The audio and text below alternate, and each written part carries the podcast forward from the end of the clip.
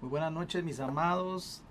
Gracias por estar esta noche ya aquí esperando el discipulado el martes.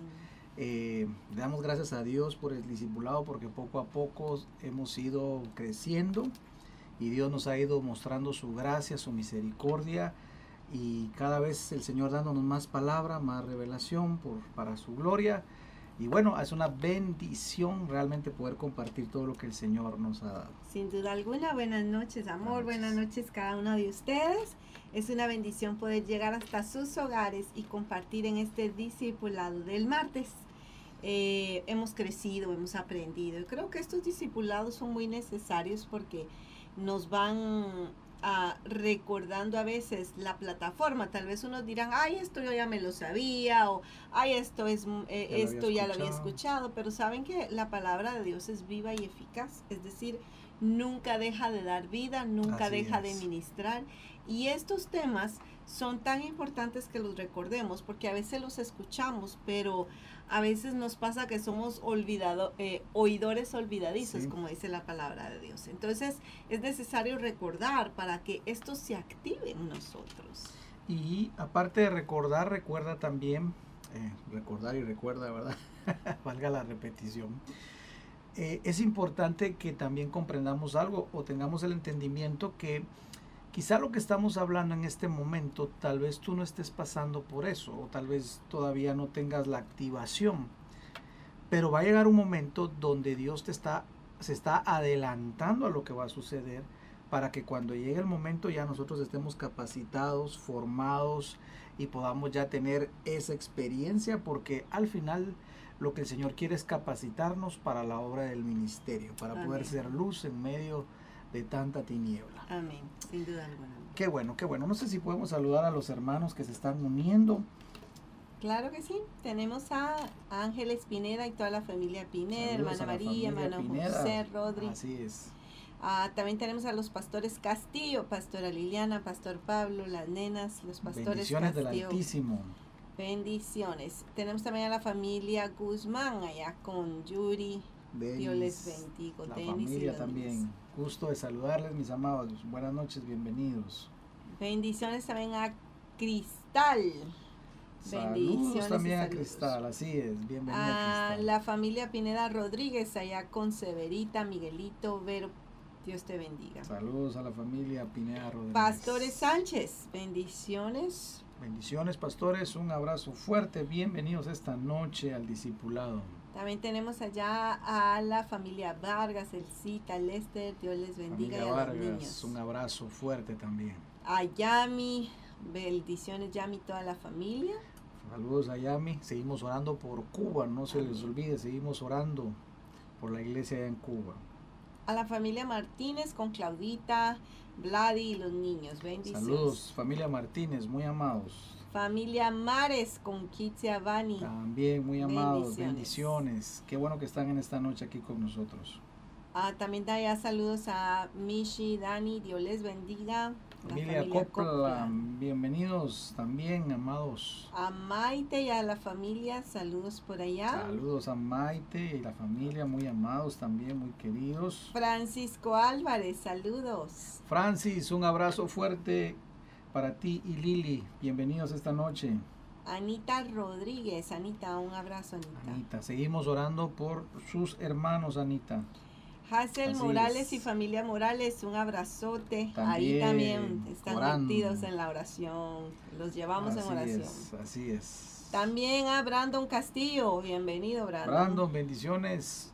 Qué bueno que te unes a la transmisión. Un abrazo fuerte. También tenemos a Rosario Ramírez. Un abrazo. Rosario también. Un abrazo a las niñas también. Muy queridos, muy amados también. Laura Febre. Ya, te, ya nos hacías falta. Qué bueno volverte a saludar, Laura. Así es. Bendiciones, hermana. Bienvenida. A Tina Rojas. Un abrazo, Tina. Tina, saludos, hija. Un abrazo fuerte para ti, Alex. Niki también. Mi hermano Joel, abrazos a hermano Joel.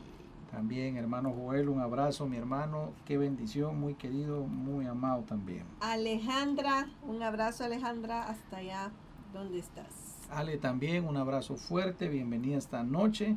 Qué bueno que podemos estar juntos en esta discipular, este y discipulado. Evelyn, un abrazo Evelyn. Evelyn, buenas noches hija, qué bueno tenerte en esta noche. Y bueno, también para ti que no, tal vez no nos has escrito, pero estás ahí viéndonos, un saludo muy fuerte, un saludo muy cordial y pues vamos a hacer una palabra de oración esta noche para pedir que la palabra de Dios corra como un río, Amén. fluya dentro de nuestro corazón y produzca esa bendición, esa paz, esa salud, ese gozo que solamente da la palabra del Señor. También Vamos. para ti Georgina. Saludos Así y bienvenida. es, así es, así es, así Amén. es. Así que iniciamos, mi amor. Así es, Padre, gracias en esta noche. Queremos venir y adorar tu nombre. Gracias porque tú estás en medio nuestro. Gracias por este discipulado y gracias por cada uno de los hermanos, hermanas, amigos y amigas que nos están viendo, se están conectando. Queremos pedirte una bendición muy especial para todos ellos, sus hogares, sus familias, donde quiera que estén. Y que esta palabra no regrese vacía, sino que produzca el fruto, Señor, por el cual fue enviada. Gracias, Señor, por tu palabra. No solo de pan vivirá el hombre, sino de toda palabra que sale de tu boca, Señor. Y así lo creemos en esta noche, en el nombre de Jesús. Amén, amén y amén. Amén. Gloria a Dios. Bueno, hemos estado hablando ya casi tres semanas, un mes Amén. Acerca de lo que dice Primera de Corintios 14, no- 14.1, donde el apóstol Pablo nos da tres prioridades para la vida de todo cristiano que quiere crecer, de todo cristiano que quiere avanzar. Recordemos que esto es como la tierra prometida. El Señor liberó a mucho pueblo, pero ¿cuántos entraron a conquistar la tierra? Lamentablemente solo cuatro. Entonces nosotros esto nos queda como una remembranza. Recuérdese lo que dice la palabra, ¿verdad? Que todo esto quedó escrito para que nosotros tengamos testimonio, ¿verdad? Y por eso es que no vaya a ser que nosotros digamos, bueno, no, yo no necesito crecer, me voy a quedar aquí en el desierto. No, no te puedes quedar en el desierto. Necesitamos ir y entrar y conquistar, Amén. heredar esa tierra. Amén. Y el apóstol Pablo nos habla acerca de tres prioridades que tenemos que tener. Nos dijo en 1 Corintios 14, 1, nos dice que primero tenemos que desarrollar nuestro amor, permanecer en ese amor. Esa es la base fundamental. Amar a Dios, amar a, a nuestra familia, amar a nuestro prójimo, aún a nuestros enemigos. Esa es la base.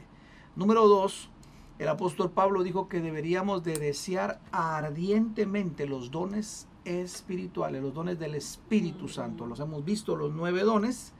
Y por supuesto yo eh, te animo a que desees los nueve. ¿Se puede fluir en los nueve? Claro que se puede fluir, se puede pedir y será cuestión del Espíritu Santo que Él los otorgue, pero se puede y nosotros debemos anhelarlos ardientemente. Mira qué tremendo que no es nada más un deseo, sino es un anhelo ardiente. Así es. No es solo de, ay, a mí me gustaría. No.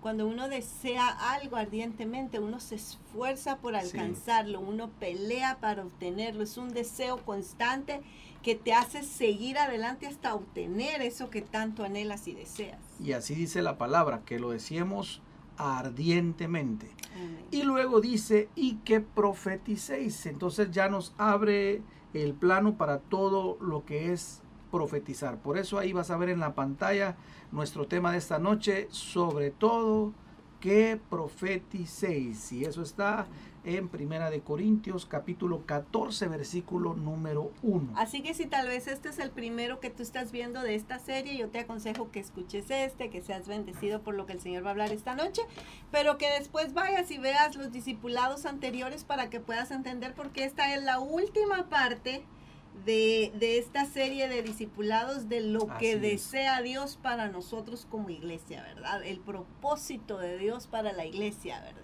Entonces ya este es el último discipula, eh, la última parte de esta serie del discipulado. Y si no has, si te has perdido las partes anteriores, te invito a que escuches este, seas bendecido esta noche, pero que después vayas y te tomes un tiempo para escuchar los anteriores y así puedas ir creciendo y siendo edificado y alcanzar lo que Dios quiere en este tiempo para la iglesia, para tu Así vida. es. Fíjense que entonces, hablando de todo lo, de desarrollar todo lo profético que profeticemos, hay cierta teoría, cierto pensamiento que dice que todo lo que es profetizar, eso ya es, fue para el Antiguo Testamento. Y que hoy por hoy eso ya cesó. Esa es la teoría cesacionista que dice los dones ya cesaron, la profecía ya cesó, eso fue para el tiempo del Antiguo Testamento y eso ya se quedó.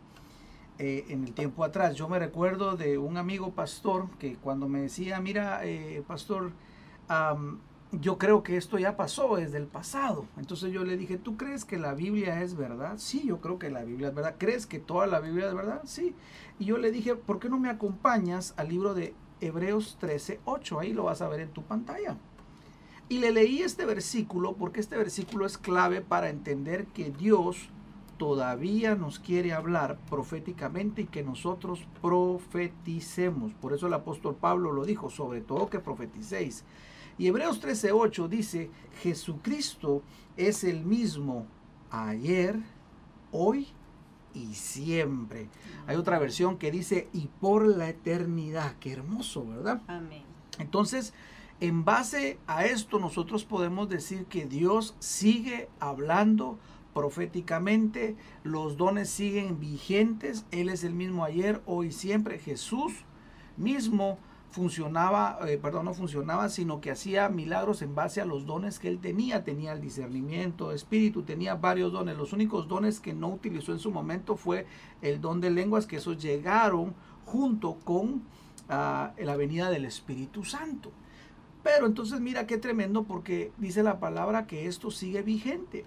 Entonces nosotros no podemos pensar que esto era para tiempos antiguos y que solo para solo para determinadas personas fue, sino que esto sigue vigente hoy por hoy. Hasta el día de hoy. Y es bien importante que nosotros entendamos esto, porque mucha gente nos va a decir, no, pero es que ah, eh, ya lo que el Señor tenía que hablar, ya lo habló, ya... Ya, ya, no ya, tiene, ya no tiene nada, ya Dios no tiene nada más que decir. No, ese no es mi Dios, mi Dios es el mismo ayer, hoy y siempre. Mi Dios sigue hablando, mi Dios quiere tener una relación cercana con el hombre, siempre, siempre. Dios siempre va a querer seguir hablando. Esa es la naturaleza de Dios y la naturaleza de Dios no ha cambiado. Hay muchos que dicen que antes de Cristo y después de Cristo y dejan a ese Dios antes de Cristo. No, Dios sigue siendo el mismo. Dios sigue hablando, el poder de Dios sigue siendo el mismo. El anhelo del corazón de Dios en hablarnos sigue siendo el mismo. Entonces, todos estos dones que el Señor ha mandado para su iglesia, ha, dado a su iglesia, son para este tiempo, para que la iglesia sea edificada por medio de ellos. Así es. Así que Dios quiere hablarte. Por favor, escribe ahí, Dios quiere hablarme. Dios siempre ha querido hablarle al hombre. No tenemos un Dios mudo. Él siempre ha querido hablar al hombre. Por favor, escríbelo. Dios quiere hablarme. Mira lo que dice la palabra en Hechos capítulo 2 del 17 al 18. Mira esto. En los últimos días, dice Dios, derramaré mi espíritu sobre toda la gente. Miren qué hermoso. Sus hijos e hijas profetizarán. Mira qué tremendo esto. Por eso yo te decía, no podemos decir al Espíritu Santo, Espíritu Santo, esto ya no. No, si esta es la época del Espíritu Santo, esta es la dispensación del Espíritu. Sus hijos e hijas profetizarán, sus jóvenes tendrán visiones, sus ancianos tendrán sueños. Note que todo esto es bien profético. En esos días derramaré mi espíritu aún sobre mis siervos, hombres y mujeres por igual. Y mira la palabra, la subrayé, y profetizarán. Qué hermoso. Ahora, alguien me va a decir, bueno, pastor, pero si es sobre toda la, gente, ¿verdad? ¿Por qué no todos? Bueno, lamentablemente no todos lo quieren.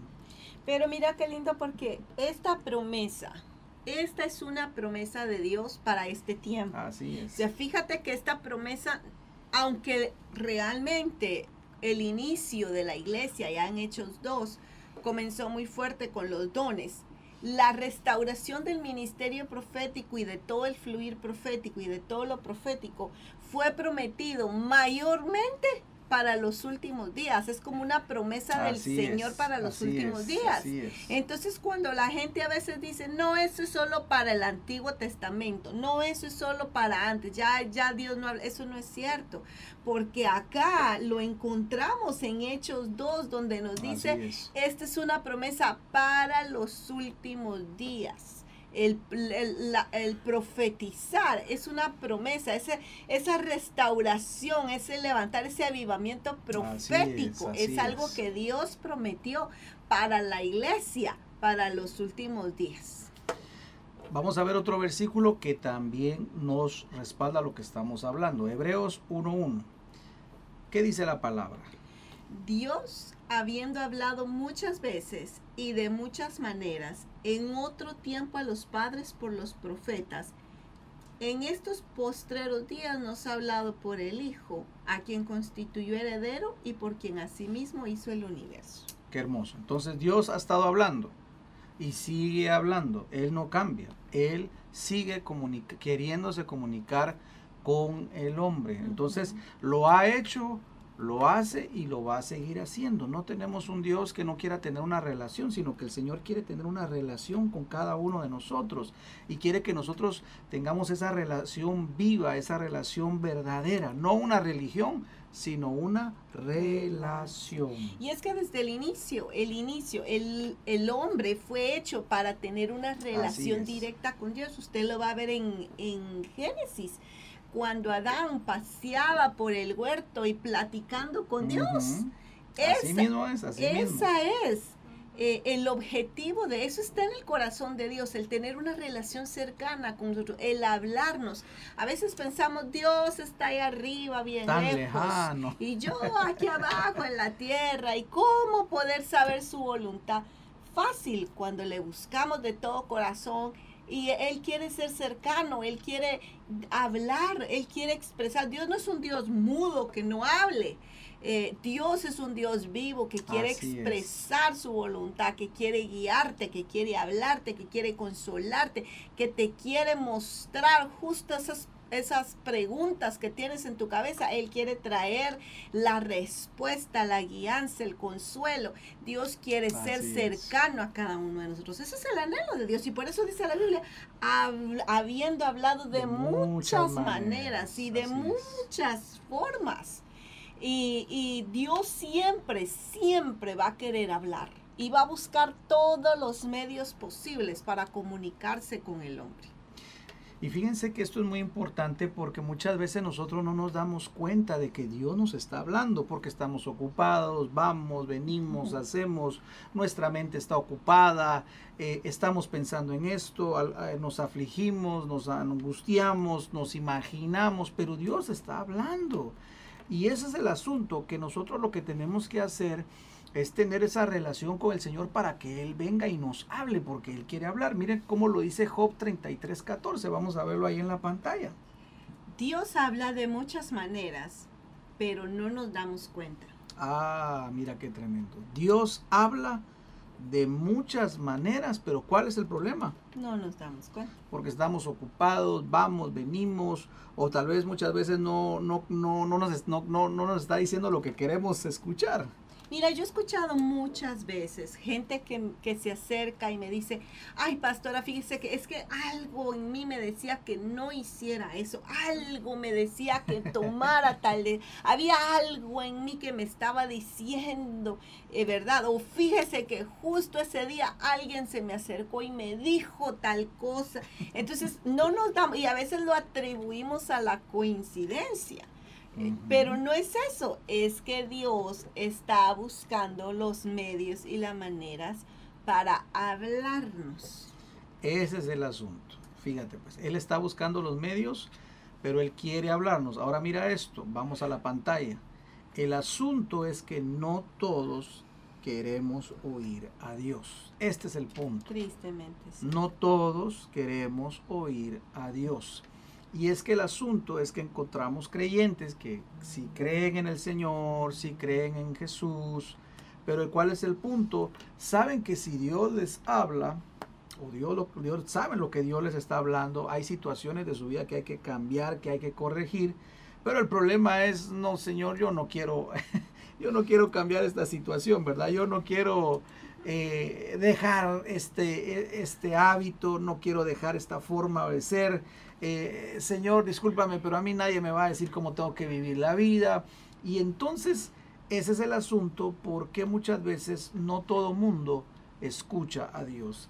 Y vamos a ver lo que nos dice la palabra en Éxodo capítulo número 20, versículo número 9. Si puedes ir ahí con tu Biblia en mano, ve y acompáñanos a Éxodo capítulo 20, versículo número 9. Y aquí vamos a encontrarnos con la, la historia de Moisés cuando venía lo... a Creo que es 19, amor. Creo. 19. 20, 19. 2019, ah. Ahí estabas, pero creo que... Mm, Un segundo. Ahí. Ok, ¿qué dice la palabra? Dice, así que le dijeron a Moisés, háblanos tú y obedeceremos, pero que no nos hable Dios, no sea que muramos. ¿Y qué pretexto el que pusieron, verdad? Porque ellos dijeron, número uno, no queremos que Dios nos hable. Háblanos tú y obedeceremos. Pero eso fue mentira, no obedecían a Moisés tampoco. Sí, mira, el, problema está en que todos sabían que aquel que se acercaba y miraba directamente a Dios, si había pecado en él, ahí mismo caía muerto. Se había era instantáneo. Era instantáneo, porque recuérdese que ahí es la dispensación de la ley, ahí estamos hablando ya exacto. Entonces, todo aquel que tenía pecado en dentro de él y se encontraba delante de la presencia de Dios, caía muerto si había pecado en él.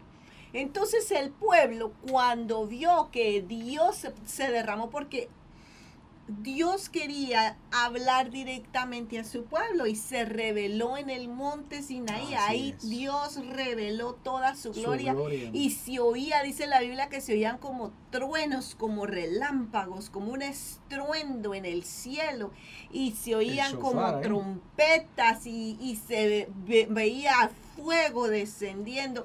Entonces el pueblo cuando vio esa gloria de Dios derramada, se asustó tanto, causó tanto miedo, porque dentro de ellos sabían muchos de ellos que habían áreas que no estaban bien, que tenían pecado, culto, que tenían idolatrías en su corazón, que había murmuración dentro de ellos, que había crítica, tantas áreas en sus vidas, que dijeron, no, si aquí cae la gloria, yo no estoy bien, yo me voy a morir. Entonces, ¿sabes qué, Moisés? Yo prefiero que tú, tú que eres el santo, tú ve y habla con Dios. Nosotros mejor de lejitos. Y tú ven y nos traes el mensaje. Y tú ves, ven y nos dices qué fue lo que te dijo Dios. Así es. Y qué fácil es eso, porque para ellos dijeron, ah, es mucho más fácil que vaya otro, que busque otro, que ayune otro, que ore otro, que lea la Biblia otro y que ese otro venga y me hable y me diga lo que Dios dice. Eso no era lo que Dios quería. Dios quería, sí, Dios quería tener una relación cercana con su pueblo, pero el pueblo dijo, no, porque para eso voy a tener que dejar mi pecado, dejar mis idolatrías, voy a tener que renunciar a esta vida doble, voy a tener que renunciar a todos estos secretitos que tengo, voy a tener que eh, santificarme, voy a tener que hacer un esfuerzo para buscarle, orar, eh, leer la Biblia, ¿verdad? voy a tener que hacer este eh, eh, voy a tener que subir al monte para escuchar y buscar de Dios. Y eso era un trabajo adicional que para ellos decían, ay, no, mejor que lo haga otro. Y a mí que me vengan yo a no me quiero esforzar. Mejor que a mí exacto, ¿verdad? No me quiero santificar, yo no quiero, yo quiero, quiero vivir mi vida tranquilo, ¿verdad? Eh, entre comillas, quiero hacer lo que yo desee hacer. Y bueno, si ustedes siguen leyendo, se dan a dar cuenta todo lo que sucede después, eh, el asunto del el becerro de oro, que fue algo, pues al final, ¿verdad? Trágico, lamentable. Pero qué triste, ¿verdad? Que teniendo el pueblo la oportunidad de poder escuchar a Dios, de poder oír de primera mano el corazón, la mente, lo que Dios tenía ahí, ellos prefirieron rechazar eso y dijeron, no, mejor que lo haga Moisés. Y esto lamentablemente hoy sigue sigue pasando, ¿verdad? Dios quiere hablarte, Dios quiere hablarte, seguramente, seguramente que sí quiere hablarnos muchas veces, pero muchas veces nosotros mejor delegamos que alguien más lo haga y que sea alguien más nos venga y nos hable y nos diga, pero realmente Dios quiere hablarnos a lo más profundo de nuestro corazón, precisamente, y por eso el apóstol Pablo decía, yo quiero que ustedes alcancen ese nivel. Sí, porque mira, hoy en día hay muchos que dicen, ay no, yo no voy a orar, mejor le voy a preguntar al fulano a ver qué piensa, qué opina. Fulano, ¿qué pensás? ¿Qué opinas? ¿Será que ah, dame un consejo, verdad? Dame un consejo en mi matrimonio, dame un consejo en mi vida. Y a veces buscan a la peor persona para preguntarle, ¿verdad? También, ¿verdad? Eh, bueno. O si no, eh, pastor, eh, haga un ayuno de 40 días para ver qué dice Dios acerca de mi, de, mi, vida. Ayune por mí, pastor, ¿verdad? O busca, mira, el fulano de, dicen que conoce a un profeta, ahí vamos con el fulano porque dicen que en tal iglesia lanzan profecías todos los domingos, entonces vamos a ver. Sueltan profecías. Sueltan profecías, vamos a ver. Sí, ¿verdad? O, o, en internet, ¿verdad? A veces, a ver, eh, no leo la Biblia, pero mejor pongo a ver eh, qué, qué, están hablando en internet. Y, y lógicamente, aunque este, aunque este discipulado es vía internet, pero es diferente porque te estamos retando y lanzando el reto para que tú vayas y crezcas y que tú mismo puedas tener la experiencia porque Dios no quiere hablarte por medio de segundos o terceros, Dios quiere tener una relación cercana. Dios está buscando esos Moiséses que estén dispuestos a subir al monte, a, hacer ese esfuerzo de buscar el rostro de Dios, hacer ese esfuerzo de rendir la vida a la voluntad de lo que Dios quiere hacer. Y sobre esos Moiséses, Dios quiere derramar su gloria. Sobre esos Moisés Dios quiere que, eh, que todo el peso de su gloria caiga, er, derramar su, su, gloria, mostrar su voluntad, mostrar los deseos de su corazón, guianza. Dios está buscando esos Moiséses que quieran pagar el precio. Dios quisiera hacerlo con todos, pero como no todos están dispuestos a escuchar, no todos están dispuestos a subir al monte, entonces Dios dice, bueno, ¿dónde están mis Moiséses que sí quieren? ¿Dónde están mis Moiséses que sí. Mis. A mis Abrahames, mis Elías, mis Eliseos, mis Danieles. ¿Dónde están? Porque a esos yo he de revelar lo que yo quiero. ¿Verdad? Porque Dios quiere seguir hablando. Definitivamente. Y esa es el, esa, eso era lo que tenía el apóstol Pablo en la mente cuando escribió, eh, sobre todo que profeticemos, que vayamos y alcancemos eso.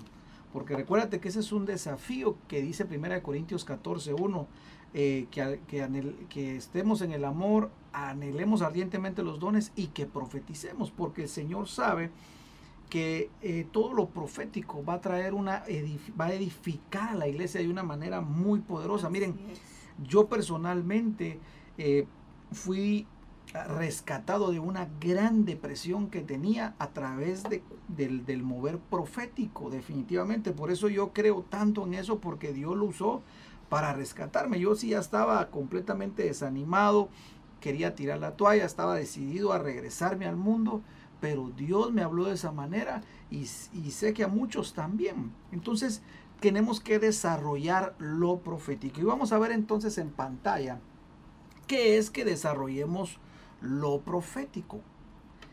¿Qué es, lo que, ¿Qué es lo que Dios quiere y cómo podemos nosotros desarrollar lo profético? Bueno, veamos entonces, mire qué tremendo.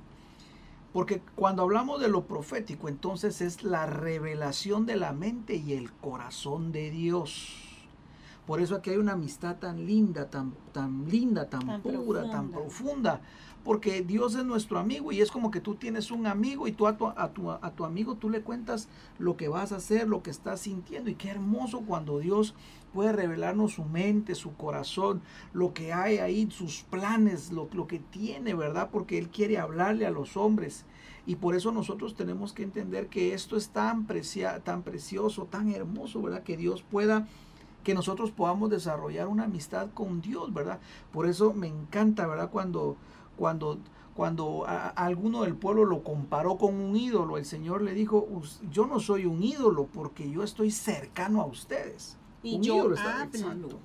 Y yo hablo, los ídolos no hablan, tienen ojos, no ven, tienen oídos, no escuchan, tienen boca, no hablan, pero Dios, Dios es un Dios vivo, Él oye, Él ve, Él habla.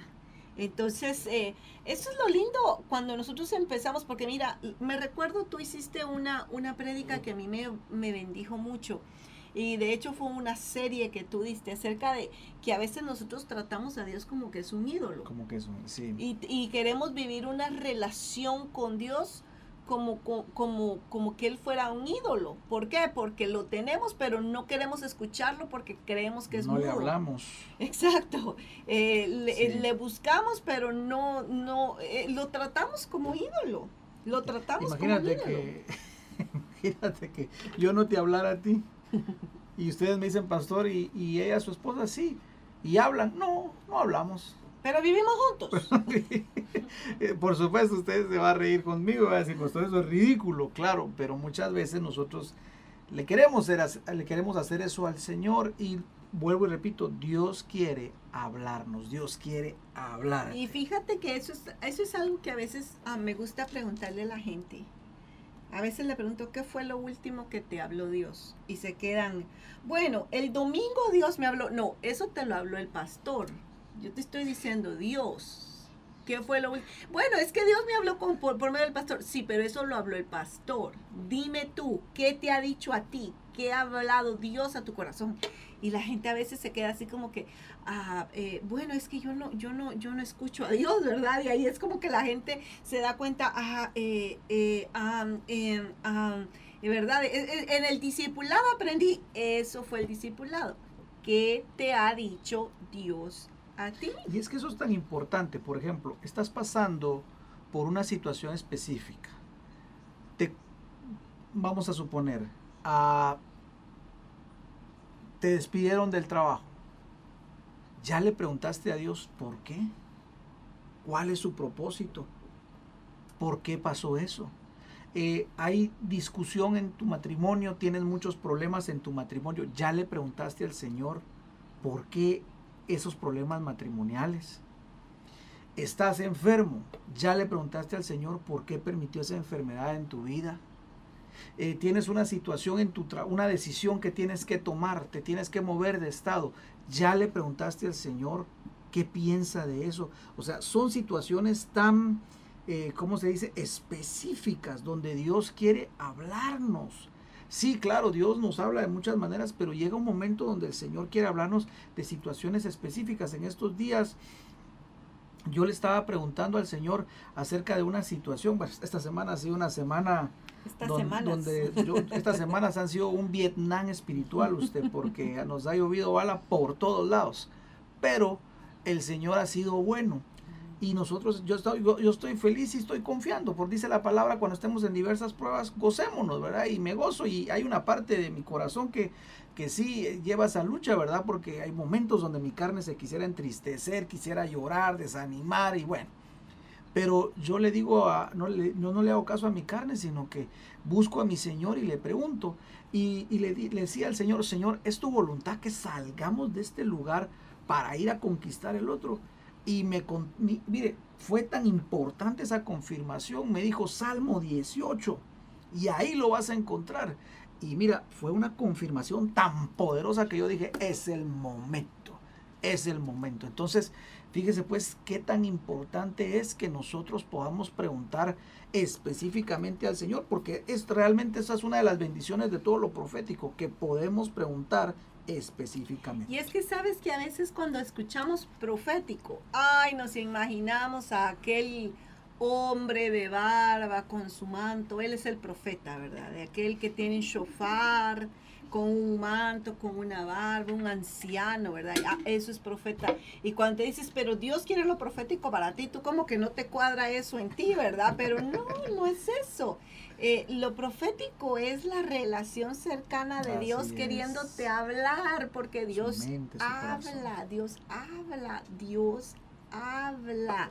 Y es tan importante porque mira, cuando Dios te empieza a hablar de áreas específicas, de decisiones específicas que tienes que tomar, y el Señor te las da, entonces viene una convicción tan profunda que nada te hace volver atrás y tú dices, esto es de Dios, Dios ya me dio el sí, aquí está su palabra, me lo está confirmando, voy para adelante entonces. Y no hay nada como cuando Dios te habla, si un ratito hablábamos, ¿verdad? Que a veces decimos, pero ¿por qué hiciste esto? Ah, es que, es que me lo aconsejan, o ¿por qué lo vas a hacer? O ¿por qué no lo haces? Ay, es que fulano me dijo, es que, es que yo he leído, es que quizás, es que no sé, y, y, entran como dudas, pero cuando Dios te habla y alguien te dice, ¿y por qué no vas a hacerlo? ¿O por qué lo estás haciendo? Porque Dios me lo dijo. Y eso te trae una convicción tan grande que nadie te va a mover de ahí. Tú vas a decir, esto fue lo que Dios me dijo. Y no hay dudar, no hay lugar a dudas, a temor, a, a inseguridades. Dios dijo, y ahí, ahí se aferra tu fe. Esto es tan importante, por eso es que necesitamos estar escuchando la voz de Dios. Me recuerdo una vez cuando eh, hace algún tiempo atrás llegó una persona y me dijo, pastor, quiero decirle que eh, me voy de la iglesia, quiero decirle que eh, nos vemos, gracias por todo y me voy. A mí me olía mi corazón, pero yo tengo que respetar la decisión. Yo le dije, no te vayas, la persona me dijo, no, yo ya me voy. Cuando iba a lo mejor cinco pasos para la puerta, el, Señor me habla y me dice, dile que no se vaya. Y empiezo a ver una visión y me muestra a, a una muchacha. Y me dice, dile a él que si él se va, yo tengo una, la mujer que estás viendo es su esposa. Si él se va, esa esposa no se va a quedar con él. Yo tengo otros planes para ella pero si él se queda y me sirve, yo se la voy a entregar. Yo, yo eso fue algo tan fulminante que le dije a esta persona, ven acá antes de que te vayas, solo te voy a decir algo. Y, me y le dije, mira, el Señor me está mostrando a una persona, es así, es de este color de tez, eh, eh, es aquí, es allá. Yo se la empecé a describir y esta persona empezó a, a llorar y me dijo, es con la persona que he soñado casarme. Bueno, le dije yo, es lo que estoy viendo y me dice el Señor que si tú te vas, vas a interrumpir esos planes que Dios ya tenía para ti. Esta persona va a coronar con alguien más, pero lo que Dios tenía, obviamente eh, lo vas a perder. Bueno, ¿qué pasó? Me va a decir usted, pastor. Bueno, la persona creyó a lo profético y hoy está felizmente casado y por ahí vienen ya los, los, niños y la familia ha sido una bendición, se está expandiendo en el nombre de Jesús, o sea, fantástico, fantástico. Pero mira qué importante es que nosotros podamos estar conectados. Y es que es eso, mira, Dios quiere seguirnos hablando. A veces lo hacemos muy místico, ay, lo profético, muy místico. Lo profético es, tampoco quiero quitarle la importancia y el valor, pero quiero que entiendas que Dios quiere, eh, lo profético es Dios queriendo hablar, Dios queriendo hablar, pero más que queriendo hablar, Dios queriendo ser escuchado, Dios queriendo ser escuchado. Y cuando Dios encuentra a un Moisés que está dispuesto a subir al monte, a un Elías que está dispuesto a sacrificar su vida en búsqueda de santidad, a un Abraham que, dejó su parentela, que obedece y en contra de la naturaleza cree en fe a las promesas de Dios. Cuando Dios encuentra a estas personas, a ah, Dios dice, aquí hago un pacto de amistad, porque a la larga el, lo profético es el fluir de una amistad entre Dios y el hombre, en donde no hay secretos, y todo Dios se lo revela. Hermoso cuando Dios le eh, tenía planificado ya lo de Sodoma y Gomorra, la destrucción de Sodoma y Gomorra. Y me encanta ese versículo cuando dice, voy a hacer yo esto y no le voy a decir a mi amigo Abraham. Ay, qué hermoso. Qué tremendo, mire, o sea, por eso, pero me llama la atención, mi amigo Abraham, mi amigo. Y eso es lo profético, desarrollar una amistad con Dios. O sea, no quiero que pienses que lo profético solo es todo lo futuro. Sí, lo incluye, pero desarrollar lo profético, y era lo que el apóstol Pablo nos estaba diciendo, es desarrollen una amistad con Dios, porque Dios les va a hablar, les va a revelar su mente, su corazón, y eso les va a servir para que ustedes puedan edificar a otros también. Sin duda alguna, sin duda alguna. Entonces, lo profético es la esencia del corazón de Dios. ¿Y qué está, cuál es la esencia del corazón de Dios? Estar en relación con el hombre. ser cercano al hombre y que el hombre sea cercano a él. Eso es lo, que está en el, la esencia del corazón de Dios. Es una relación cercana, es una amistad, es una revelación mutua, ¿verdad? Eh, y no solamente eso, eso es a nivel general, pero a nivel iglesia. Es un plan de Dios para bendecir a la iglesia. Así es. Es un plan para, para edificarla. Es, es un regalo especial que Dios tiene para su pueblo. Mayormente, como hablábamos al principio, para este tiempo. Muy bien, entonces vamos a ver las formas en que Dios habla proféticamente. Cómo Dios nos va a hablar proféticamente. Vamos a la pantalla entonces, número uno, cuando, estamos, cuando, Dios está hablando, cuando Dios está hablando proféticamente, lo primero es que viene un fluir profético. Mm. Ese es el nivel, por así decirlo, básico o el nivel principiante. Luego ya viene el segundo nivel, que es un nivel más constante, que es el don de la profecía. Luego viene el tercer nivel, que es el nivel ministerio, el ministerio profético. Y de este ministerio profético, cuando se perfecciona, surge o viene el oficio profético. Aquí está entonces cómo Dios habla proféticamente. El nivel básico, fluir de la profecía. Nivel o segundo nivel, el don de la profecía.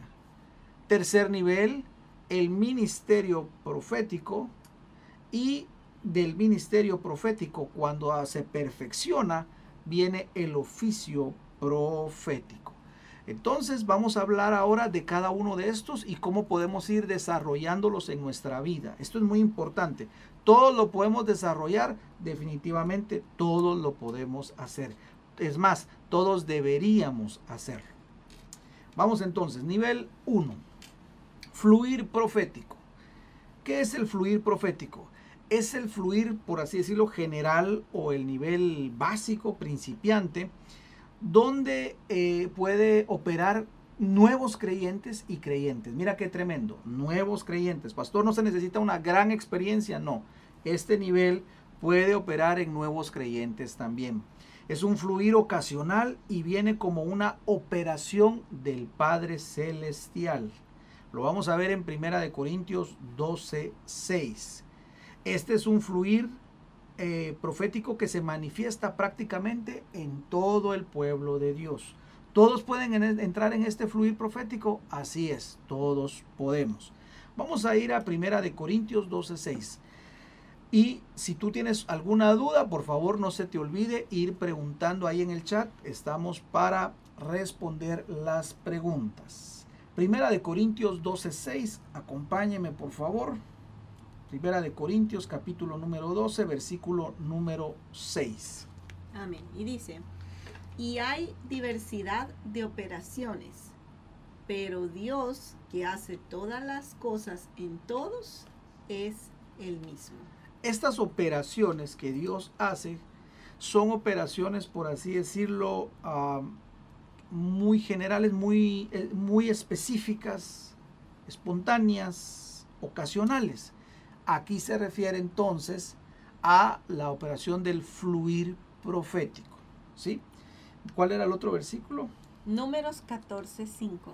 Números 14, 5. Vamos a números 14, capítulo 14, versículo número 5 y vamos a ver entonces fluyendo a este nivel o eh, vamos a ver cómo fluir en este nivel o cómo lo hacían en el Antiguo Testamento, cómo lo afirmó Moisés, perdón.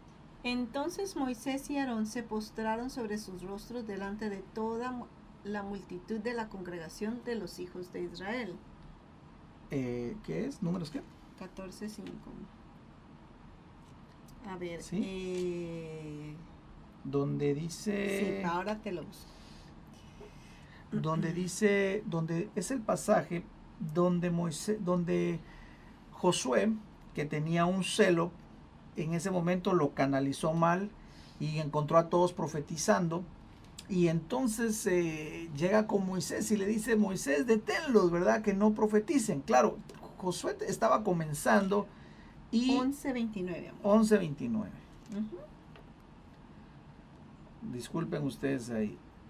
Números 11.29. Y entonces el Moisés le responde, ¿verdad? A ver, veámoslo del versículo 28. Entonces respondió Josué, hijo de Nun, ayudante de Moisés, uno de sus jóvenes, y dijo, Señor mío, Moisés, impídelos, porque, ahí arriba estaban profetizando. Exacto. A ver, leamos el contexto, vámonos acá. Aquí está. Y corrió un joven y dio aviso a Moisés y dijo, el dad y medad profetizan en el campamento. Entonces respondió Josué, hijo de Num, ayudante de Moisés, uno de sus jóvenes, y dijo, Señor mío, Moisés, impídelos. Y Moisés le respondió, ¿tienes tus celos por mí? Ojalá todo el pueblo de Jehová fuese profeta y que Jehová pusiera espíritu sobre, ellos. Entonces miren qué tremendo porque aquí podemos ver que en el campamento eh, estaban fluyendo, en, estaban moviéndose en este fluir profético y Moisés lo afirma, ojalá todos en el campamento estuvieran profetizando, ojalá todos en el campamento presencia de Dios profetizaran. Mira, cuando estamos hablando del fluir profético, es una operación que viene de Dios. Esto Dios lo hace de manera sobrenatural, lógicamente. Y esto sucede mucho cuando hay ambientes proféticos, cuando hay una atmósfera profética. Entonces, eh, hay, por ejemplo, ¿verdad? Vamos a ponerte un ejemplo. Hay servicios donde se siente que la gloria de Dios baja, eh, hay momentos en la alabanza donde se siente esa visitación del Espíritu Santo sobre la iglesia. Hay momentos especiales en donde Dios está obrando, donde, donde Dios empieza y trae una operación. estas operaciones, estas operaciones pueden darse, por ejemplo, eh, eh, en, por medio de sanidades, por medio de liberaciones, pero estas operaciones también pueden venir por medio de un fluir profético. ¿Qué quiere decir? Que esa visitación, en ese momento Dios se, derramó y trajo esta visitación, esta operación sobre la iglesia, que puede hacer que cualquiera que sea un, un creyente, que sea un nuevo convertido, que quizás es un nuevito que acaba de recibir al Señor Jesús en su corazón, puede darle una palabra profética, puede darle una palabra profecía, puede hablarle y, esta persona recibe ese mensaje y lo da. Sí, o una visión. Y es, y es por eso, por eso pusimos ahí en la pantalla que es de manera ocasional, porque no es algo que esté, que haya estado programado, sino como bien dices tú, empezó a crearse una atmósfera, el Espíritu Santo empieza a moverse de una manera poderosa, se derrama la unción y entonces empezaron a profetizar. Y acá tenemos el caso de Saúl, que lo vamos a ver en primer libro de Samuel 19:24, donde todos se quedaron sorprendidos porque Saúl no era profeta. Pero cuando él va donde estaba la compañía de profetas que en ese momento estaban profetizando, cuando él entra a esa atmósfera profética, empieza a profetizar. Acompáñenme al primer libro de Samuel, capítulo 19, versículo 24. Primer, primer libro de Samuel, capítulo número 19, versículo 24, dijimos, ¿verdad? Y sí, o leemos desde el 23. Mm, ah, sí, el 24, es el 24. Y él también se despojó de sus vestidos y profetizó igualmente delante de Samuel. Y estuvo desnudo todo aquel día y toda aquella noche. De aquí se dijo, también Saúl entre los profetas. La gente sabía cómo era Saúl, por eso quedaron sorprendidos que él estaba profetizando. Sí, definitivamente. Claro, alguien me va a decir, pastor, pero ¿y cómo pudo él si, si andaba mal? Bueno, si tú te das cuenta, dice que se despojó de sus vestidos. Era, esto estaba dando una señal de que él andaba mal, andaba desnudo, estaba fuera de cobertura, obviamente. Y lo que estamos mostrando aquí es que él entra a una atmósfera y empezó a profetizar. A esto se refiere el nivel básico o el nivel eh, el fluir, el fluir Fíjate que eso sucede mucho. Eh, por ejemplo, hay, hay, gente que se nos ha acercado y que nos ha dicho, fíjense pastores que yo antes nunca soñaba, yo nunca tenía sueños. Es más, yo era cayendo y era como un tronco que caía y hasta el día siguiente no sabía de mí, ¿verdad? pero desde que empecé a venir a la iglesia he tenido sueños en donde, en donde siento que Dios me está hablando. Y entonces ahí es un fluir porque como esta persona ahora es parte de, de este fluir profético, algo en él se activó, algo en él está trayendo ese fluir que viene de Dios. Eh, ¿verdad? A veces hay servicios en donde se pone bien lindo y alguien se me acerca y me dice, mire pastora, mientras usted hablaba, o mientras el pastor hablaba, o mientras sonaba la alabanza, o mientras alguien, eh, fulano estaba predicando, el Señor trajo este versículo a mi vida y me lo mostró y me dijo tal cosa y tal otra. Y digo yo, wow, ahora quizás muchas veces esta persona es bien nuevita, a veces es gente que es bien nuevita, a veces es gente que a veces eh, eh, usted podrá decir, ah, pero ese no es constante, o ah, pero es que este anda a veces es un nuevo creyente, o, a veces, pero es una operación de Dios. Es, una operación de Dios. Dios está en el lugar, Dios está en el asunto y está trayendo ese fluir para todo. Y en ese momento esta persona se quiso meter en ese fluir y Dios le dio, porque te voy a decir algo, dice la Biblia, que el que busca encuentra, el que llama se le abre, el que al que pide se le da. Y en ese momento, en ese fluir, en esa operación de Dios en el ambiente, eh, a esta persona se le dio. ¿Qué requisitos hay para poder fluir en este, en este fluir profético? Valga la repetición. Bueno, número uno, tienes que ser nuevo creyente, haber recibido a Jesús como tu Señor y Salvador, haber sido lleno del Espíritu Santo, obviamente, ¿verdad? Y moverte en fe en lo sobrenatural. Definitivamente hay que tener fe. Y si ya estás lleno del Espíritu Santo, ahí mismo el Señor puede venir, te bautiza y empiezas, te, llena y empiezas a fluir en lo profético. Este fluir profético me gusta también porque está dirigido a la iglesia local y se da se manifiesta mucho en esas reuniones a nivel local, de repente también en retiros, en eventos, eh, eh, en situaciones donde el ambiente, eh, esto se derrama la gloria de Dios, la unción, ahí está el fluir profético. Ahora una pregunta, ¿verdad? Entonces aquel que tuvo ese fluir profético, ¿es profeta? Definitivamente no, no es un profeta. Fue que profetizó ocasionalmente, fue una, ocasión, una operación. De Dios, ¿verdad? Dios le permite en ese momento. Esto fue algo, un fluir profético. Por eso se preguntaban, Saúl entre los profetas, ¿verdad?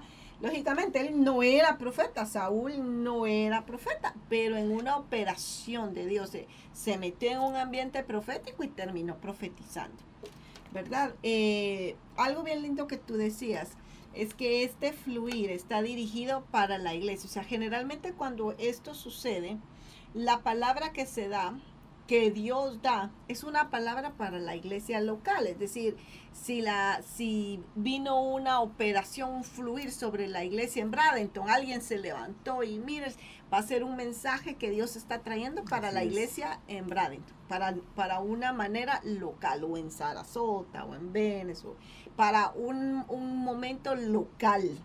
¿verdad? Para un momento en específico, es para el hoy, eh, eh, eh, la, cuando hay una operación del fluir de Dios es para el ahorita, para el momento, específico, para el momento, para este momento, para para lo que está haciendo Dios ahorita. Generalmente no habla mucho del futuro, generalmente se queda en el ahorita, en el ahorita, en lo que está pasando ahorita.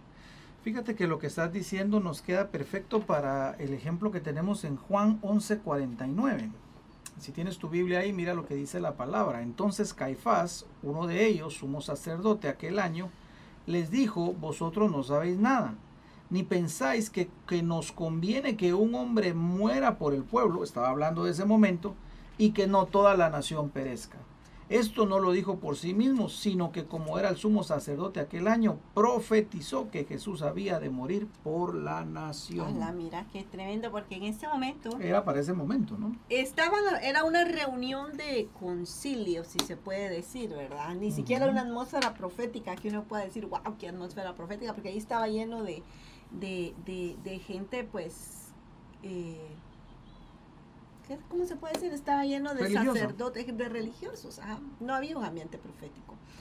Pero en este momento estaban diciendo que iban a, culpar a Jesús para poderlo llevar hasta la muerte. y todos decían, bueno, pero recuérdense que también es un inocente y recuerden, algunos decían, ¿verdad? Pero es que también es inocente, pero es que él no ha hecho nada. Y entonces este Caifás ahí es donde él se para y dice, es mejor que un hombre muera y no que, to que un hombre muera por todo el pueblo y no que todo el pueblo muera. Y sí, y sí, en ese momento él estaba profetizando. Ahora, él era profeta, no, él ni siquiera era espiritual pero fue una operación de Dios, algo que el Señor fluyó en ese momento, unas palabras que vinieron sobre él, que lógicamente, yo creo que ni él entendió lo que estaba diciendo. Y algo que vemos acá es que nunca más volvieron a, a profetizar. Por ejemplo, Saúl nunca más profetizó, salvo aquella ocasión. Caifás nunca más volvió a profetizar, salvo la ocasión cuando profetizó acerca de la muerte de Jesús, pero de ahí para adelante no volvieron, solo fue algo ocasional. No sé si tenemos alguna pregunta, si no me van avisando. Bueno, vamos ahora al don profético, el don de la profecía o el don profético. Veamos ahí en la pantalla. Cuando hablamos del don profético, este ya es un fluir más constante. recordémonos que el otro era un fluir ocasional. Este ya es un fluir más constante que viene dado por el Espíritu Santo. Recordemos que los dones del Espíritu eh, son obviamente repartidos por el Espíritu Santo. Este fluir o nivel profético tiene como objetivo edificar, exhortar y consolar a la iglesia. Ahí lo vamos a ver en 1 Corintios 14, 3. Y vamos a ir primero a 1 Corintios 12, 4 para que veamos que este eh, don profético es dado por el Espíritu Santo. Primera de Corintios 12, 4. Primera de Corintios capítulo número 12, versículo número 4. Ahora bien, hay diversidad de dones, pero el Espíritu es, el mismo. Entonces ahora vemos que es el Espíritu Santo. las operaciones proféticas o el fluir profético era hecho por el Padre, pero este es por, el, espíritu. así es, así es. Eso lo estuvimos viendo los el discipulado pasado, ¿verdad? Los discipulados pasados, ustedes si no los ha visto, le invitamos a que vaya y lo mire. Ahí hablamos más detalladamente del don profético que es dado por el Espíritu Santo, ¿verdad?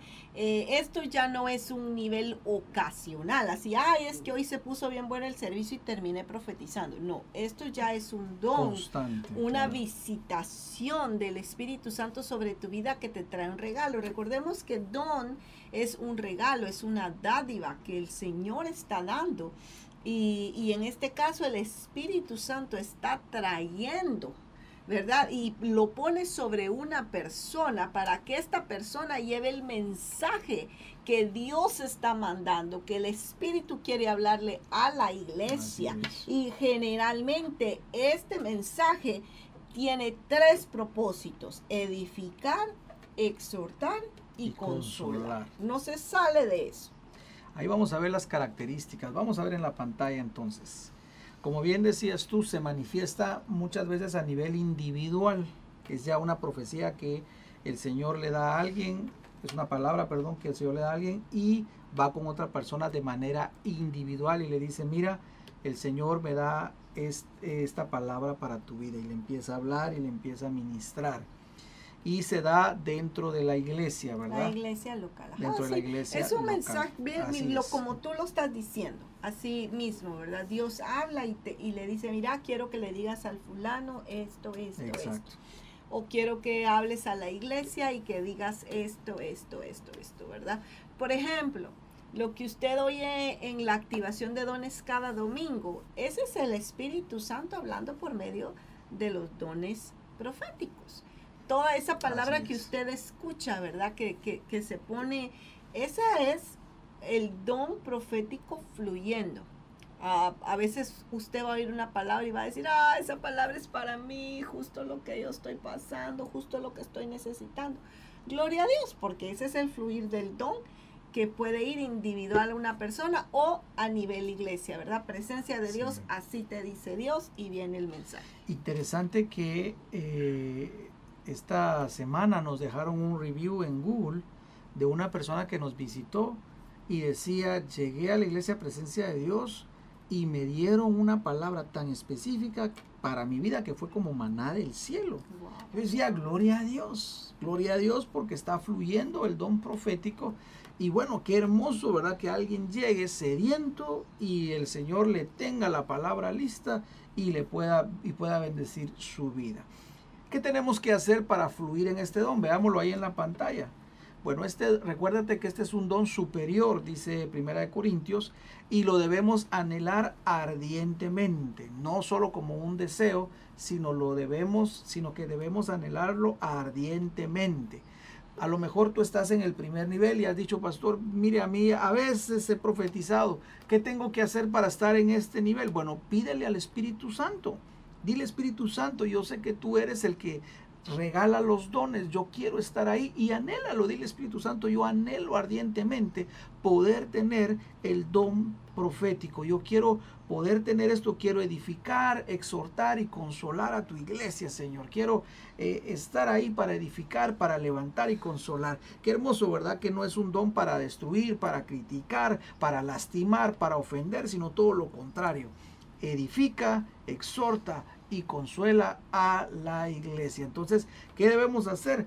Pedirle al Señor, Señor, yo quiero esto, te lo suplico, por favor Espíritu Santo, dámelo, regálamelo. Y estoy seguro que el Señor llegará un momento que el Espíritu Santo, perdón, en su infinita misericordia te lo va a dar porque Él es bueno. Y es que una vez más te digo, como empezamos hablando, amor, Dios anda buscando hombres como como Moisés, que estén dispuestos a buscar la presencia de Dios, que estén dispuestos a subir al monte. Recordémonos, ¿por qué quiero hacer énfasis en esto de subir al monte? Porque subir a un monte no era fácil.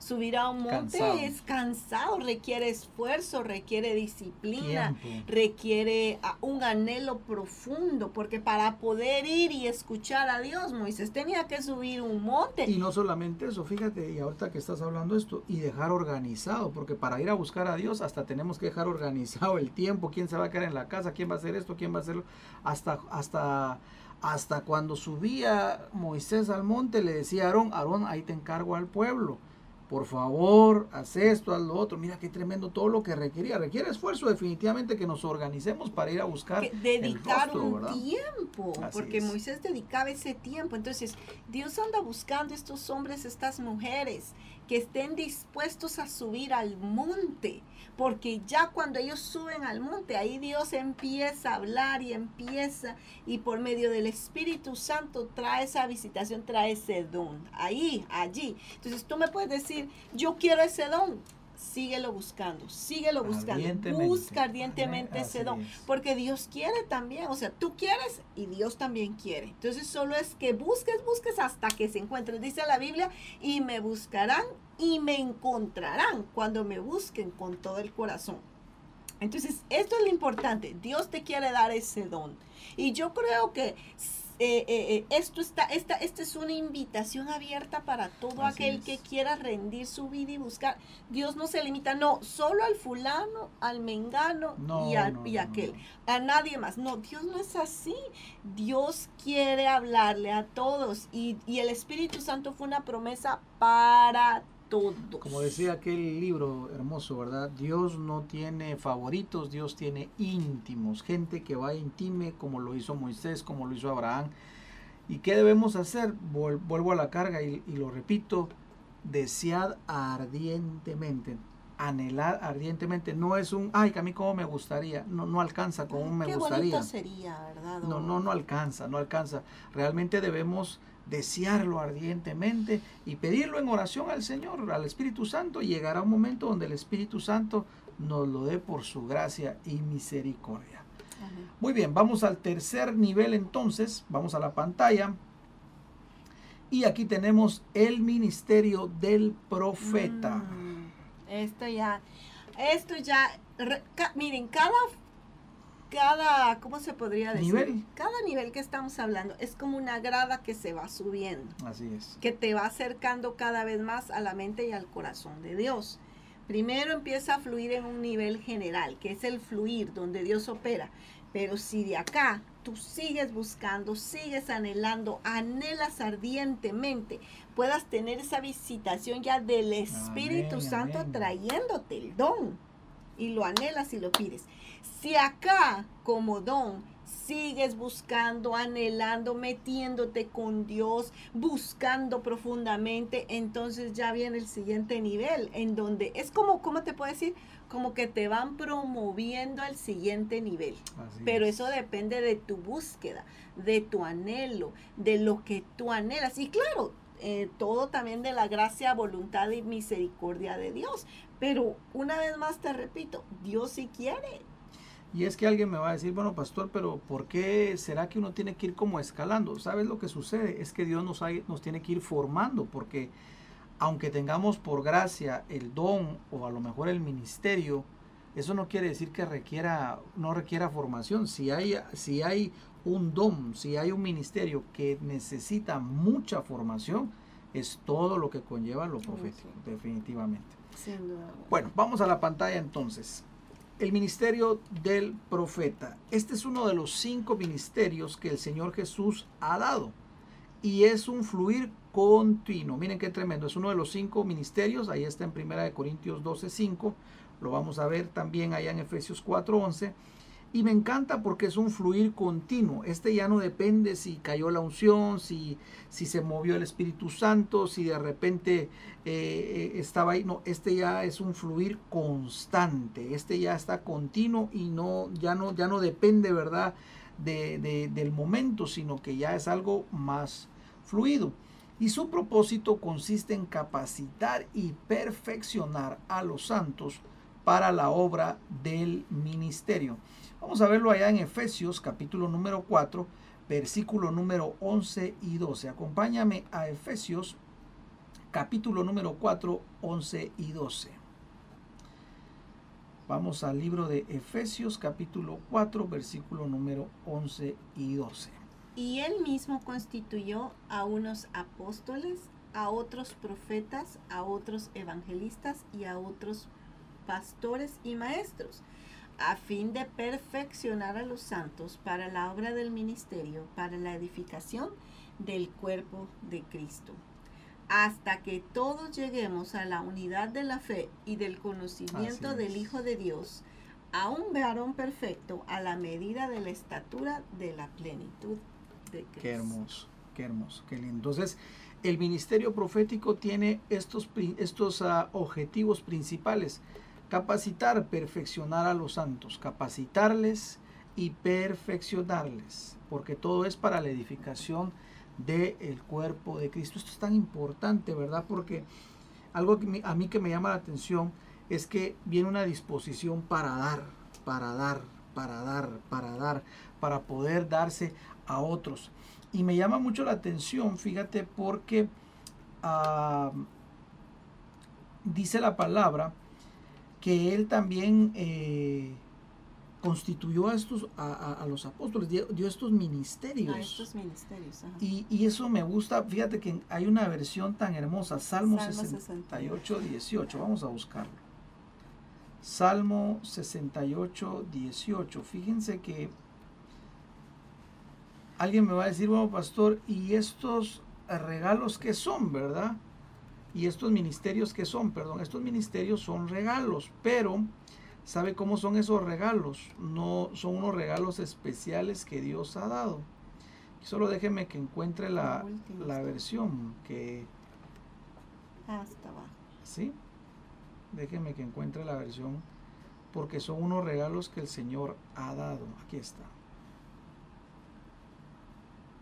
¿Se recuerdan cuando Jesús bajó a lo más profundo y luego subió y llevó la cautividad? Y ahí dice la palabra que repartió dones. Bueno, ¿saben cuáles eran esos dones? Veamos lo que dice eh, Salmo 68, 18, versión israelita 2011. Mire qué hermoso, ¿cómo dice? Subiste a las alturas, llevaste cautiva la cautividad, recibiste dones en forma de hombres los que se resistían a que el Elohim morara allí. Mira qué hermoso. Entonces quiere decir que estos ministerios son regalos, pero en forma de hombres. Y claro, alguien va a decir, pero, pero los hombres fallan, pastor. Sí, sí, claro que sí, por eso mismo lo dice, ¿verdad? se resistían, se, claro que sí. Es lindo porque es eh, eh, este ministerio es dado por Jesús. Los ministerios, estos cinco ministerios los dio Jesús. Recordémonos, el fluir es el Padre. El don es Espíritu, Santo. Pero los ministerios es Jesús mismo, el Hijo dándole regalos a su iglesia. Entonces es eh, Jesús quería darle regalos a su iglesia para que su iglesia se perfeccionara, para que su iglesia se edificara. Y estos regalos que Jesús le dio a la iglesia eh, eran en forma de hombres, hombres que Jesús agarró los formó, los transformó, porque no son perfectos, no son perfectos. Son hombres que en un tiempo fueron rebeldes, que en un tiempo eh, tuvieron debilidades, y es más, que aún cuando ya son llamados, todavía están muchas veces en el proceso de transformación, en el proceso de, de muerte, pero Jesús los agarra y a estos hombres y mujeres, Dios se los da a la iglesia como regalos en forma de hombre. ¿Para qué? Para bendición de la iglesia. Y entre estos ministerios, entre estos regalos para la iglesia, está el apóstol, está el evangelista, está el pastor, el maestro y por supuesto también está el profeta. Entonces, este ministerio es un regalo de Dios para la iglesia.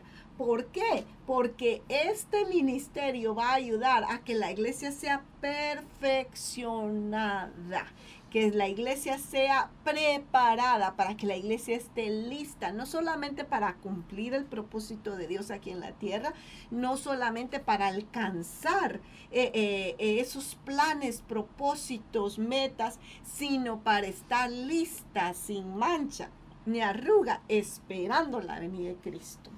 Entonces a mí me llama la atención porque sabe que aquí tenemos un regalo de parte de Dios, mire. Allá en Venes, los hermanos de Venes que me están viendo con sus pastores Sánchez, son unos regalos que Dios les ha dado. Los pastores Castillo allá en la iglesia de Bradenton. Eh, la iglesia de Bradenton tiene que decir, Señor, gracias por los regalos que nos diste, nuestros pastores. Y así.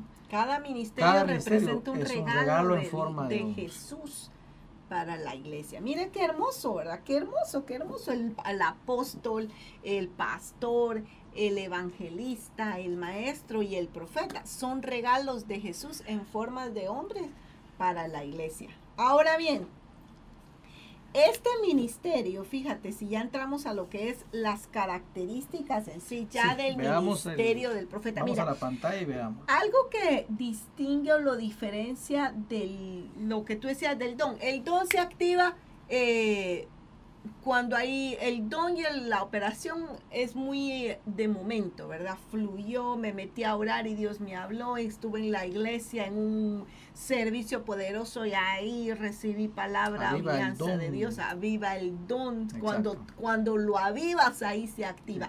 El ministerio no, el ministerio es algo constante. No necesitas una, un servicio de poder para fluir en el ministerio, no, no, ya es como tu vida. ¿Por qué? Te voy a decir por qué. Porque ya a nivel de ministerio ya es una vida constante que tú estás llevando delante de Dios. Ya es algo constante en donde todo el tiempo estás hablando con Dios, en donde todo el tiempo estás conectado con Dios, en donde todo el tiempo ya tu oído.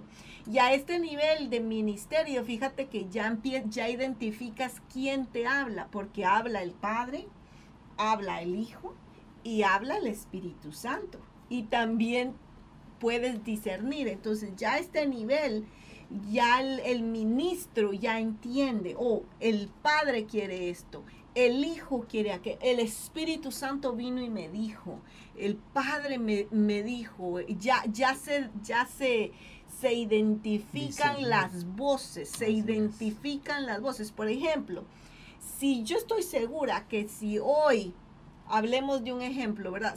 Yo estoy segura que si hoy me llama la, la mamá de, Rosario, que está ahorita conectada aquí al discipulado, me llama por teléfono y me dice, pastora, ¿cómo está? Yo voy a decir, ¿quién me habla? Porque no le reconozco la voz, porque pues no tengo esa relación. Pero si la mamá llama Rosario, Rosario va a decir, mami, desde el primer momento que escucha la voz. De la misma manera es con Dios. Entre ya a nivel ministerio ya hay una relación tan cercana, tan fuerte que ya uno identifica, este es Dios, este es Dios el que me está, este es Jesús, este es el Espíritu Santo el que me está hablando. Ya empieza una identificación y es constante, ya no es solamente temporalmente, no depende. de la circunstancia, ya es un constante fluir desde el amanecer hasta el anochecer, dormido, ya Dios está hablando constantemente, ¿verdad? ¿Sabes cómo lo, para, para ejemplificarlo? Es como cuando hay un río que es constante. Ese río va a ser el ministerio del profeta. Digamos que ese río de repente se desbordó y alcanzó cierto lugar, pero es un de repente. Esa sería una operación del Espíritu. Y ese río que va avanzando también va alcanzando o regando ciertas ramitas o ciertos arbolitos que están por ahí y luego están goteando, ¿verdad? Que son más constantes. Ese sería como el don, ¿verdad?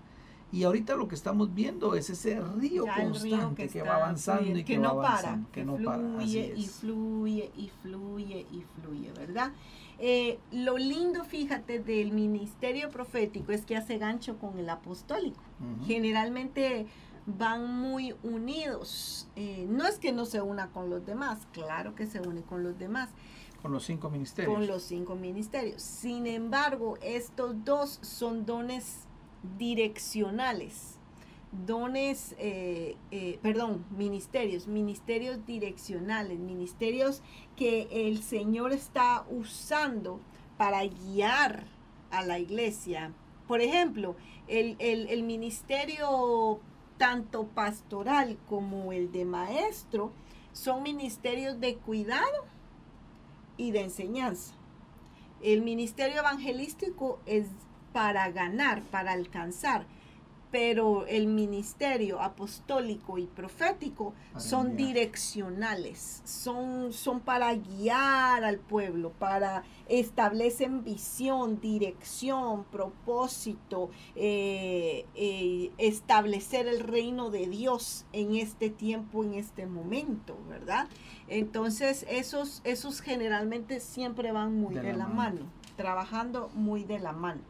Em, estos traen la, revelación de la voluntad de Dios, el mensaje de Dios. Ya no, eh, fíjate que en el ministerio profético, aunque sí hay palabra individual, por ejemplo, del ministro a la persona, no es tan fluido, sí hay, no es que no haya, sí hay, pero está más dirigido a nivel iglesia eh, global, Local, más que local, lógicamente, sí, local siempre para bendecir a la iglesia local. porque el profeta siempre tiene que tener su iglesia donde congregarse, siempre. Un profeta, esto es muy importante, no la palabra no avala los profetas itinerantes que van y no, no se congregan, no, no, no, no, eso está fuera de orden. La palabra siempre nos muestra, por ejemplo, en Antioquia, Antioquia dice la palabra que habían a profetas y maestros, pero la base estaba ahí eh, Antioquía. Entonces de ahí mandaban. Esa era su iglesia. Entonces muy importante. Y es que mira, es bien importante porque ya, por ejemplo, en la operación es una persona que, que fluyó en esa operación. En el don es una persona que tiene el don. Pero ya en el ministerio ya no es solo una persona. Aquí ya se le da el título de profeta. Aquí ya viene eh, eh, ese, ese nombre, pero más que darle un, un, una, ¿cómo te puedo decir yo? Más que darle un título de orgullo, es un delantal de una profesión. Es un oficio. Es un oficio, es ya ese, ese nombre profeta, no es para que digan, oh, él es un profeta, no, es un delantal, es una, eh, es como decir, él es un dentista no para que, uh, wow, él es un, no, eh, un dentista, ¿por qué? Porque ve los dientes y porque te dice su especialidad. Lo mismo cuando se dice, este es un profeta, no es para que, oh, un profeta, no, es porque esa es su función, ese es su trabajo, a eso lo llamó Dios a ejercer y, y, y, a eso se va a dedicar. Él lo va a hacer a nivel de iglesia eh, local, pero también iglesia global, a iglesia, iglesia global, estamos hablando de la iglesia, exacto. ¿Verdad? Como cuerpo de Cristo, ajá, como tú lo dices.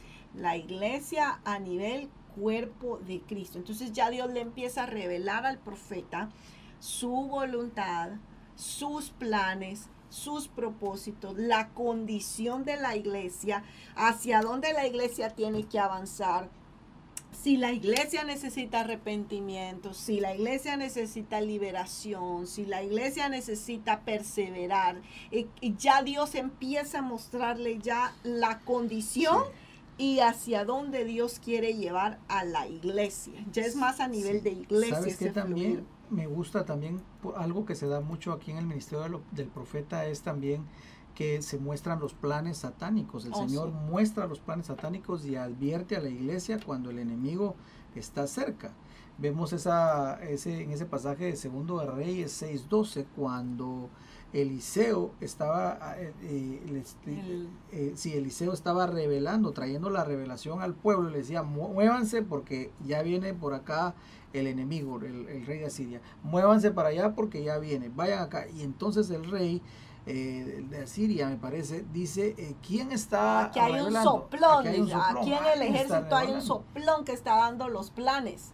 Entonces le dicen al rey, no, no, no, aquí no hay ningún sapo, dicen algunos, ¿verdad? Aquí no hay ningún soplón. Lo que pasa es que el ejército de Israel tienen a Eliseo y Dios le dice, estos planes que tú tienes aquí en secreto en tu cámara, que ni siquiera se lo has dicho a nadie, Dios los agarra y se los revela al profeta. Y el profeta descubre ya los planes, pero es Dios. Sí, veámoslo acá. Eh, segundo de Reyes 6.12, eh, tenían eh, guerra con el rey de Siria. Y dice así, entonces uno de los siervos dijo, no rey, señor mío, sino que el profeta Eliseo está en Israel. Miren qué tremendo, ni siquiera está en ese lugar, el cual declara al rey de Israel las palabras que tú hablas en tu cámara más secreta. Entonces, eh, ahí hasta vemos la operación del ministerio profético revelando los planes del enemigo también. Así es. Entonces, mira, todo esto el Señor ya lo trae eh, de una manera más ah, directa para el avance de la iglesia, para que la iglesia avance, persevere, eh, se enfoque, resista al enemigo, por ejemplo, mira, el Señor en estos días hablaba y nos decía que eh, nos revelaba el tiempo por el cual estamos atravesando y nos decía, aunque pareciera que es un tiempo de prueba, de destrucción, no lo es, es un tiempo de empoderamiento. Entonces el Señor viene y trae la revelación de este tiempo, la iglesia está pasando por aquí, pero es con este propósito, esto es lo que ustedes tienen que hacer, hacia aquí se tienen que dirigir. Entonces ya el Señor está trayendo una revelación, dirección, propósito, destino, esperanza, fuerza, consuelo eh, y todo a través de este ministerio para que el ministerio sea encausado y, y pueda encauzar al pueblo de Dios en este tiempo, en este momento, ¿verdad? Puede ser una vez más iglesia local, iglesia general, iglesia global. Además, este ministerio, perdón, este ministerio em, trae mucha, ah, mucha, mucho avance. Porque no es lo mismo ir, ir a, tientas, caminando a tientas, que, que avanzar sabiendo hacia dónde, sabiendo cómo, eh, sabiendo exactamente el camino por el cual necesitamos ir. Tremendo, tremendo. Gloria a Dios. Bueno, entonces cuando el ministerio profético alcanza su nivel máximo, está más afinadito, por así decirlo, está más refinadito, alcanzamos entonces el, tal vez no sé si decirle, tal vez no sería el cuarto nivel, sino tal vez sería el 3.1, tal vez. La especialización. o el cuarto, ¿verdad? Que entonces ya es el oficio profético. Vamos a verlo ahí en la pantalla el oficio profético. Este es el ministerio que está ya perfeccionado, o el ministerio profético perfeccionado, que fluye a nivel de ciudad, nación inmundo. Qué importante eso, ¿verdad? Como que va, el Señor va subiendo y va dando y va dando más, ¿verdad? Como dice la palabra, ¿verdad? En lo poco fuiste fiel, en lo mucho te pondré y te va dando más y el Señor te va dando más. Y este, vamos ahí en la pantalla, se puede ya recibir instrucciones eh, ya específicas para sanidad y liberación de regiones, de ciudades. Interesante cómo lo hace, ¿verdad? Y, bueno, tenemos aquí la referencia de Jonás, cómo Jonás, cuando el Señor lo levanta, le lo envía a Nínive, que Nínive era una ciudad grande, y le dice, tienes que ir a dar la palabra para que se arrepientan y, se, sane Así es. Así es. Ahí tenemos varias características importantes. Ya este oficio profético ya es un atalaya, alguien que está vigilando, un profeta shamar. ¿Te recuerdas que vimos los shamares que están eh, eh, vigilando, están anunciando todo lo que ha de venir, ¿verdad? Eh, ahí está, ¿verdad? Donde estaba el profeta Habacuc que decía, estaré vigilante, tocante. puesto, así es. Ahí estaré, ahí estaré, tocante, buscando lo que el Señor trae para mi petición. Vemos también cómo Ezequiel también fue un hombre que Dios lo levantó para traerle tanta eh, visión al pueblo, tanta revelación, tanta dirección. Vemos también a un Daniel cómo lo llevó el Señor para que trajera dirección, revelación al pueblo, no solo del momento que estaban pasando, sino también para momentos futuros. futuros. Y no solamente a nivel de ciudad, nación, sino a nivel mundo también. Y mira cómo, cómo lo puedes ir distinguiendo, porque por ejemplo, mira en Jeremías, él, él era, eh, el ministerio profético lo ves en Jeremías, cómo Jeremías traía el mensaje de Dios para Jerusalén cómo eh, Jeremías traía el mensaje de Dios para el pueblo, cómo Jeremías traía ese mensaje de Dios de lo que iba a venir, de lo que iba a suceder si no se arrepentían, de los planes. Sí, hablaba del futuro, pero del futuro inmediato en, en, en relación al pueblo de Dios. Pero tú ves ahora a Ezequiel, y en Ezequiel ya no, solo ves, no solamente ves el ministerio, sí, Ezequiel tenía el ministerio, pero también el oficio. Ya, ya en Ezequiel no solamente le hablaba al pueblo como exiliado, sino también ya se le dieron planes futuros, apocalípticos, ¿verdad? exacto, ya a Ezequiel se le mostraron cosas, cosas que inclusive ni han sucedido. Entonces ya Ezequiel ya fue a, nivel ya, entonces ya a nivel de ministerio, ya ves cómo mm, despega del ministerio, pero ya va a oficio profético. Como lo fue también el profeta Juan de Apocalipsis, también, recuerda, recuerda cuando el Señor le dijo, sube acá y te mostraré, le habló de la iglesia, eh, le habló de Jerusalén y por supuesto también ya de la Nueva Jerusalén y le habló también acerca de todo lo que iba a acontecer en el mundo. Entonces ahí podemos ver ya el oficio profético. Ahora, ¿cuál es el, uno de los propósitos por el cual te hemos mostrado esto? Porque el Señor quiere llevarnos a esos niveles. El Señor quiere que nos levantemos, como dice su palabra, que nos levantemos para que podamos ponernos en la brecha, podamos nosotros escuchar el corazón de Dios y traer edificación a su iglesia traer también instrucción, revelación y lo que va a acontecer en el mundo. Esto es tan importante realmente que nosotros nos movamos en todo lo sobrenatural, porque este es el tiempo. Estamos viviendo los últimos días, cada vez surgen más eh, situaciones de error, cada vez surgen más doctrinas de error, surgen más eh, acontecimientos que traen error inclusive al pueblo de Dios y por eso nosotros nos tenemos que levantar en, esta, en este fluir correcto de parte de Dios, para que podamos discernir los tiempos, para que podamos traer dirección, no solamente a, nuestras, a nuestros hogares, sino también a la iglesia del Señor. Así que qué hermoso, qué hermoso que lo que hemos visto. No sé si quieres agregar algo más. Creo que si pudiéramos resumir esto, el que, que el apóstol Pablo decía, y sobre todo, mire, busquen el amor. ¿Cómo usted dice el versículo? Eh, Primera de Corintios, sí, leámoslo para que lo veamos. Primera de Corintios capítulo 14, 1. Vamos a verla, ahí está. Procuren alcanzar el amor. Deseen ardientemente los dones espirituales, pero por sobre todo que son profeticéis. Entonces ahí tú ves esa exhortación del apóstol Pablo a la iglesia. Miren, busquen el amor, busquen los dones, pero por sobre todo busquen estar en sintonía con el Padre, escucharlo, ser ya, o sea, no es tanto de, ah, yo tengo el don o yo tengo el ministerio o no, yo ya soy a nivel oficio, no, no es tanto eso, sino lo que el apóstol Pablo le decía a la iglesia es, Conéctense al corazón de Dios. Dios quiere hablarles. Dios quiere tener una relación cercana con ustedes.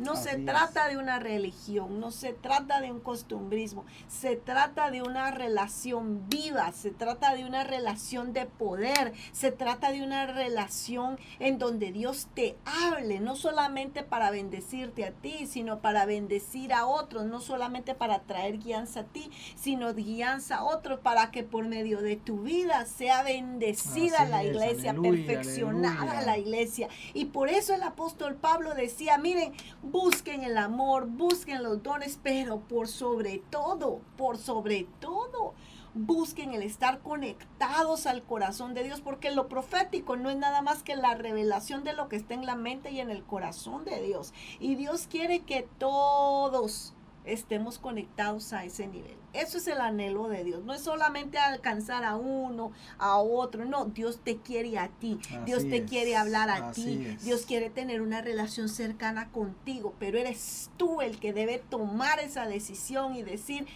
yo lo quiero y me voy a esforzar y ardientemente lo voy a anhelar y me voy a lanzar con todo a subir el monte cuantas veces sea necesario, a santificarme, a dejar esta vida eh, que no le agrada a Dios, para poder escuchar tu voz. Y tú vas a ver que Dios no se mide cuando tú te entregas totalmente, Él también se entrega totalmente.